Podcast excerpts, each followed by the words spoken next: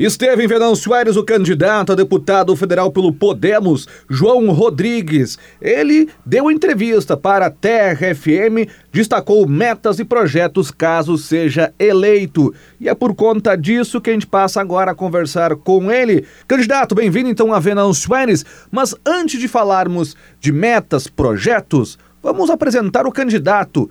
Quem é então João Rodrigues? Bom dia a ti, a todos aqui do jornal, também da Rádio FM.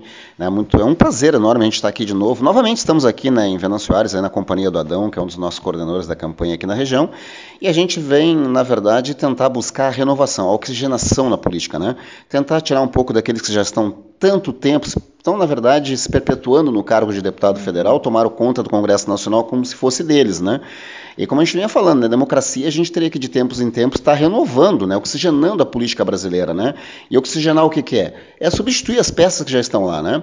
E lutar por coisas diferentes. Eu até costumo dizer que o político ele não deveria ficar nessa história de vou lutar pela saúde, pela educação, vou trabalhar, né?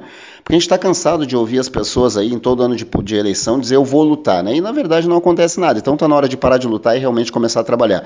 E esse é o meu objetivo e o meu foco, é trabalhar para que o Estado do Rio Grande do Sul seja bem representado no Congresso Nacional. Pois é, e como é que a, a veia política despertou? Olha, eu, na verdade, o, o, a gente tem já políticos na, na família, né? O meu pai sempre foi envolvido com a política com o Leonel Brizola, a gente ali de Lagoa Vermelha, pai e filho, uh, Existe um certo vínculo parentesco também com o senador Paim, né? Os meus pais são Paim também, né? Então existe um vínculo. Existe esse eh, no nosso sangue já existe, né? Essa força, esse contágio, esse amor pela política e de querer fazer as coisas pelas pessoas, né? Eu estou na política desde 2008. Fui candidato a vice-governador em 2010, fui candidato a governador em 2014 e me apresentei com uma proposta muito boa, inclusive uh, indicado na palestra da OAB como a melhor proposta de governo para o estado do Rio Grande do Sul, cheguei a pontuar em terceiro lugar, e aí, infelizmente, indeferiram a minha candidatura por falta de uma quitação eleitoral do ano de 2010, né, uma certidão de quitação eleitoral. Acabou prejudicando a minha candidatura. Mas eu me pontuei muito bem, porque eu demonstrei né, em debates e entrevistas, estive aqui na região, inclusive nessa época também, tive um bom apoio da ADI, que é a Associação dos Diários do Interior, na época, né, me abriram as portas por ver que eu realmente apresentava um bom projeto de governo e não era apenas balela, né, eu realmente estava apresentando algo que poderia ser concretizado, de fato, se eu ser eleito governador. Né, e ali eu comecei a apresentar bem quem era o João Rodrigues e conquistei aí o carinho, a respeitabilidade, não só da imprensa, como da comunidade como um todo, e também de jornalistas, é, políticos, né? Hoje, se tu falar com qualquer político dentro de qualquer partido e perguntar por mim, as pessoas têm um grande carinho, admiração e respeito, porque eu nunca fiz política por cargos políticos, eu sempre fiz política por ideologia, acreditar que é possível fazer a diferença e que eu posso fazer a diferença, né? Eu estou me formando em, em ciências contábeis agora em dezembro, curso jornalismo, sou corretor de imóveis, sou empresário, tenho, sou sócio de uma rádio em Parobé, sou locutor esportivo e radialista, credenciado pela SEG também pela federação. E eu tô aí, eu sempre fui um homem multifunção, né? Eu sempre trabalhei em três, quatro atividades ao mesmo tempo, né? Então eu tenho empresa em Porto Alegre, tenho empresa em Parobé, ali no Vale do Paranhana, sou morador de Taquara e hoje estou postulando um cargo ao Congresso Nacional para representar, né? Inclusive estou com projetos para aquela região ali que vai agraciar muito a região, né? Que é na questão de infraestrutura e também mobilidade, que é uma das preocupações minha como deputado federal. Porque as pessoas muitas vezes ficam pensando que o deputado federal é aquele que pode abrir rua, fazer rua. Não, o deputado federal é um legislador, ele é um fiscalizador do poder executivo. E esse tem que ser o trabalho do deputado federal.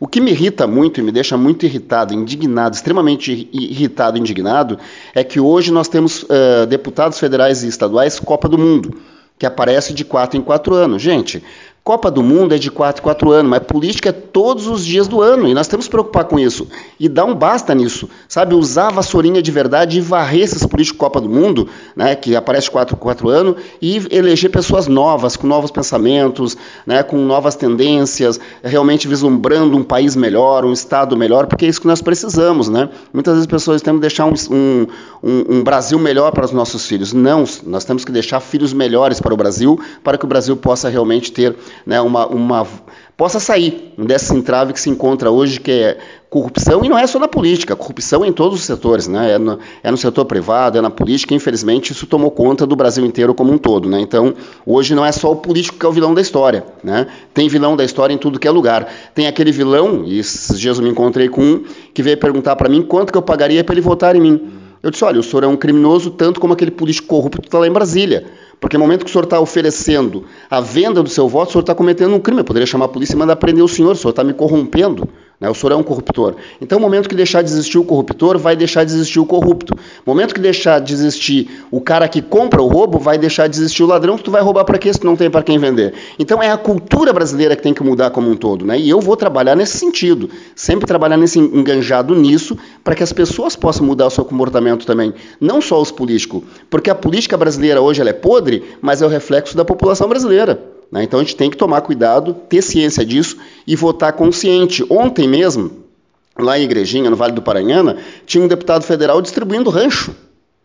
Então, tia, enquanto essas coisas continuar acontecendo e o povo continuar aceitando esse tipo de sacanagem, o Brasil não vai sair dessa porcaria que está aí. Né? Estamos entregue à mão de mercenários, de corruptos, de vigarista, e não é todos, não é todos. A gente sabe que em todas as profissões, assim como também na política, existe o cara bom e existe o cara mau. Né? Existe aquele que é mal intencionado, aquele que é bem intencionado, existe o vigarista, existe o cara que tem bom caráter e que vai fazer as coisas certas. Né? E eu vou por esse caminho. Né? Eu nunca fiz política por cargo, sempre fiz política por convicção, por ideologia, acreditar que eu possa fazer a diferença. E veja bem, eu fui responsável, fui gestor responsável do meio ambiente de Parobé de 2020 a 2022. Em dois anos apenas, eu realizei obras que estavam paradas em Parobé há mais de 30 anos.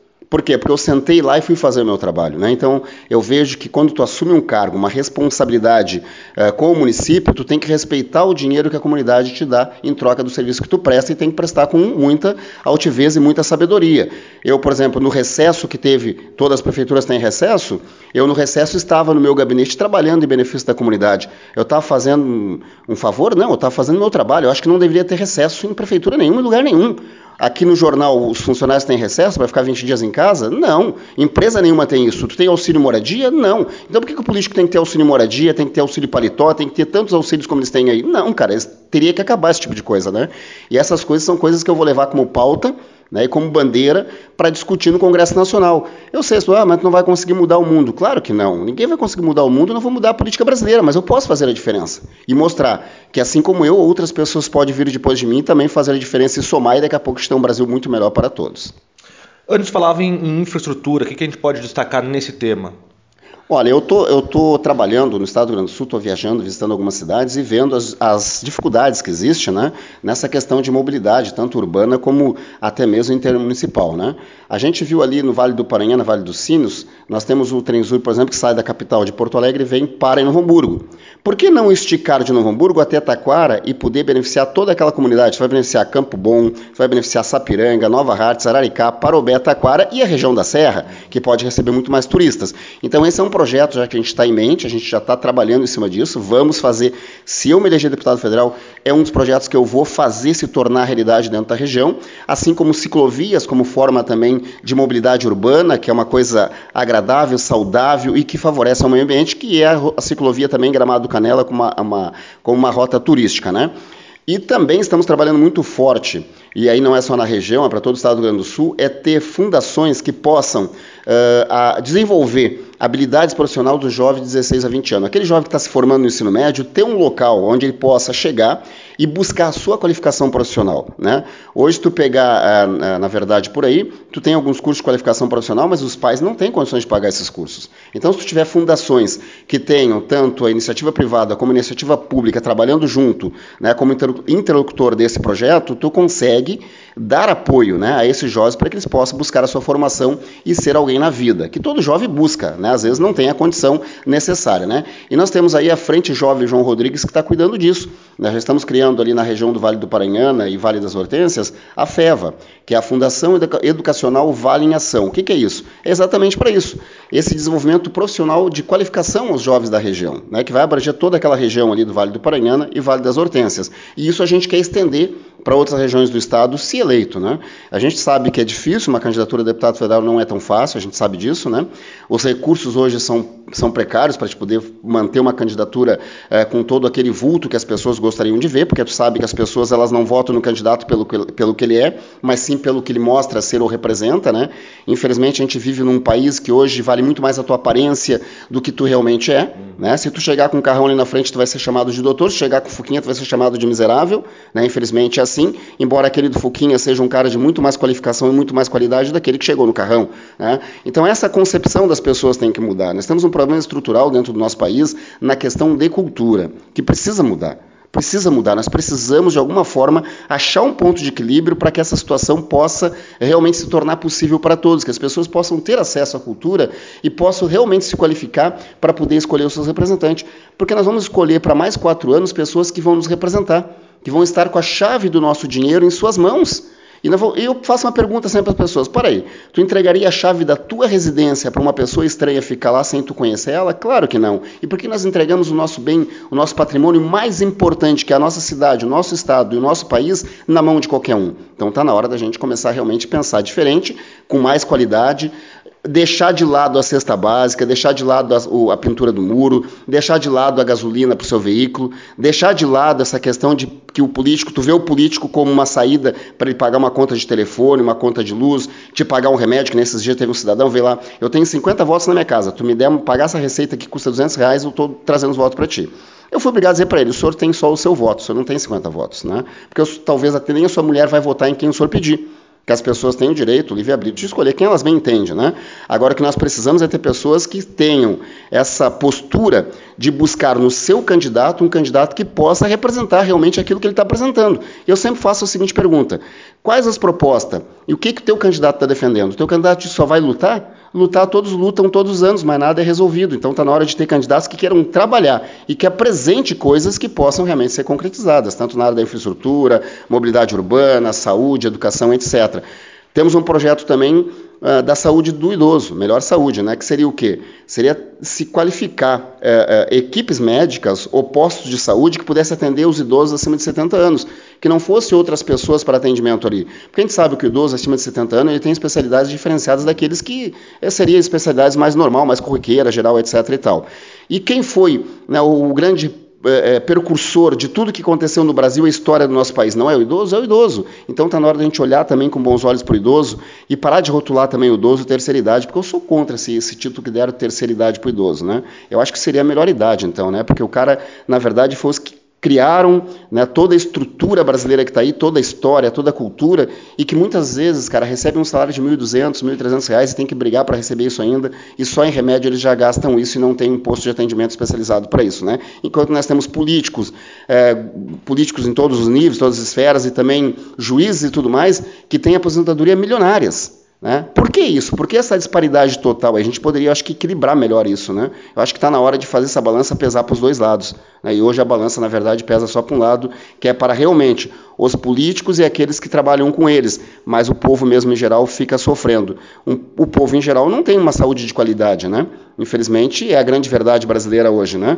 E as pessoas dizem assim, teve um dia um presidente disse que o SUS era o sistema de saúde gratuito. É mentira. Olha no teu contra-cheque para ver se tu não paga o SUS. Tu paga o SUS. O desconto do teu INSS está de 8, 9, 11%, eu sou contador, estou falando com propriedade, é descontado de ti do teu patrão. Teu patrão paga 26%, tu paga mais 11% vai ver quanto é que dá. Dá um plano muito mais caro que dá o da Unimed, por exemplo. Né? Então tu paga. O, o, SUS não é, não é gratuito, não. A gente paga para ter o SUS. Então o SUS teria que ter mais qualidade, sim, e atender melhor a população brasileira. E por que a escolha pelo Podemos? Eu era do PDT, né? Por uma, uma questão política né, e de falta de apoio do PDT e até mesmo por eles terem me deixado meio no vácuo e não terem me propiciado a candidatura que eu tanto esperava, que era ser candidato a deputado federal para poder defender os projetos e aquilo que eu acho que é necessário para o Estado do Rio Grande do Sul e para o Brasil, eu busquei na verdade, eu cheguei a negociar com o PL, cheguei a negociar com outros partidos, os partidos me chamaram para conversar, eu conversei com alguns partidos e eu vi no Podemos uma possibilidade de colocar as minhas, os meus pensamentos, a minha ideologia em prática. Né?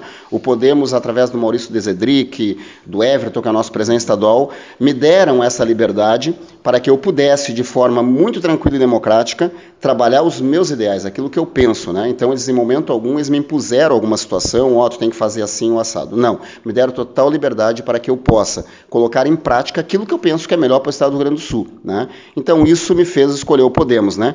E até porque eu acho que o Podemos é um partido que vem muito bem, tem Álvaro Dias, tem pessoas boas dentro desse partido, é um partido que tem uma história muito bacana. Tomara que continue assim, porque a gente sabe que às vezes o partido cresce e acaba se desviando para o lado contrário, né? mas eu vejo vejo que no Álvaro Dias, nas lideranças que não podemos hoje, o partido não vai né, pender para as coisas ruins, pelo que eu estou vendo aí, porque a gente está conseguindo, dentro do partido, trabalhar com pessoas boas, pessoas que realmente querem fazer a diferença. A gente sabe que o Maurício Desedric, que é um deputado federal atuante lá em Brasília, tem defendido com muita, né, e não é, e quem é jornalista sabe muito bem disso que eu estou falando. É um rapaz novo, é um cara que tem lutado incansavelmente pelos direitos dos gaúchos, é um cara que faz um trabalho maravilhoso. Então, cara, tu tá do lado do Maurício, tá do lado do senador Lazer Martins, isso já é uma coisa, uma grande coisa, né? Conversei muito com o Lazer Martins também nos últimos dias, a gente trocou muitas ideias. O Lazer Martins é um cara que pena que o povo não entende que ele deveria continuar como senador, né? porque ele tem sido sim um senador atuante, ele é um cara muito honesto, é um cara muito equilibrado, é um cara de um bom discurso e além do discurso é um cara da prática, né? E quem é jornalista conhece a história do Lazer Martins muito mais do que eu, né? Então eu vejo no Lazer Martins um grande ícone da política gaúcha hoje, né? Sem dúvida nenhuma. Eh, lamento, né? Lamento a gente perder ele como senador. Ele vinha fazendo um trabalho muito bacana e tem pessoas dizendo que ele não aparecia. Ele não aparecia porque ele não estava preocupado em mostrar o que ele estava fazendo, como alguns políticos fazem para se perpetuar no cargo, né? Mas vai ver os projetos que ele apresentou. Veja as defesas que ele fez em Brasília. Eu acompanhei o trabalho dele lá em Brasília, né? É um cara atuante, é um cara que realmente defendia aquilo que tinha valor para o povo brasileiro. E as pessoas, infelizmente, às vezes não conseguem observar esse tipo de coisa. Então eu tenho certeza que o Lazer Martins vai ser um deputado federal muito bem votado. Eu tenho certeza disso, né? E votando no Lazer Martins está votando em mim, votando no Maurício está votando em mim, né? Porque nós somos um partido, nós somos uma união de pessoas e queremos buscar o melhor para o nosso estado. Eu sei que o Maurício e o Lazer Martins eleito deputado federal, eu vou me eleger junto com eles e vamos juntos trabalhar em benefício da comunidade gaúcha lá no Congresso Nacional. Candidato, parabéns pelas propostas e a TRFM, o Jornal Folha do Mate também sempre à disposição. Eu que agradeço a oportunidade de estar aqui novamente, né, falando com a comunidade aqui de Venâncio Soares, falando com a comunidade gaúcha, né, e tendo a oportunidade, né, de trazer os nossos pensamentos, aquilo que a gente pensa que é o melhor para o nosso estado e para o Congresso Nacional, né. Quero contar, sim, com o voto do povo aqui de Venâncio Soares, da região, para que a gente possa assumir, né, esse mandato em, em fevereiro de 2023 e representar com muita altivez, com muito trabalho, com muita honra o povo gaúcho. Eu agradeço, Deus abençoe a todos.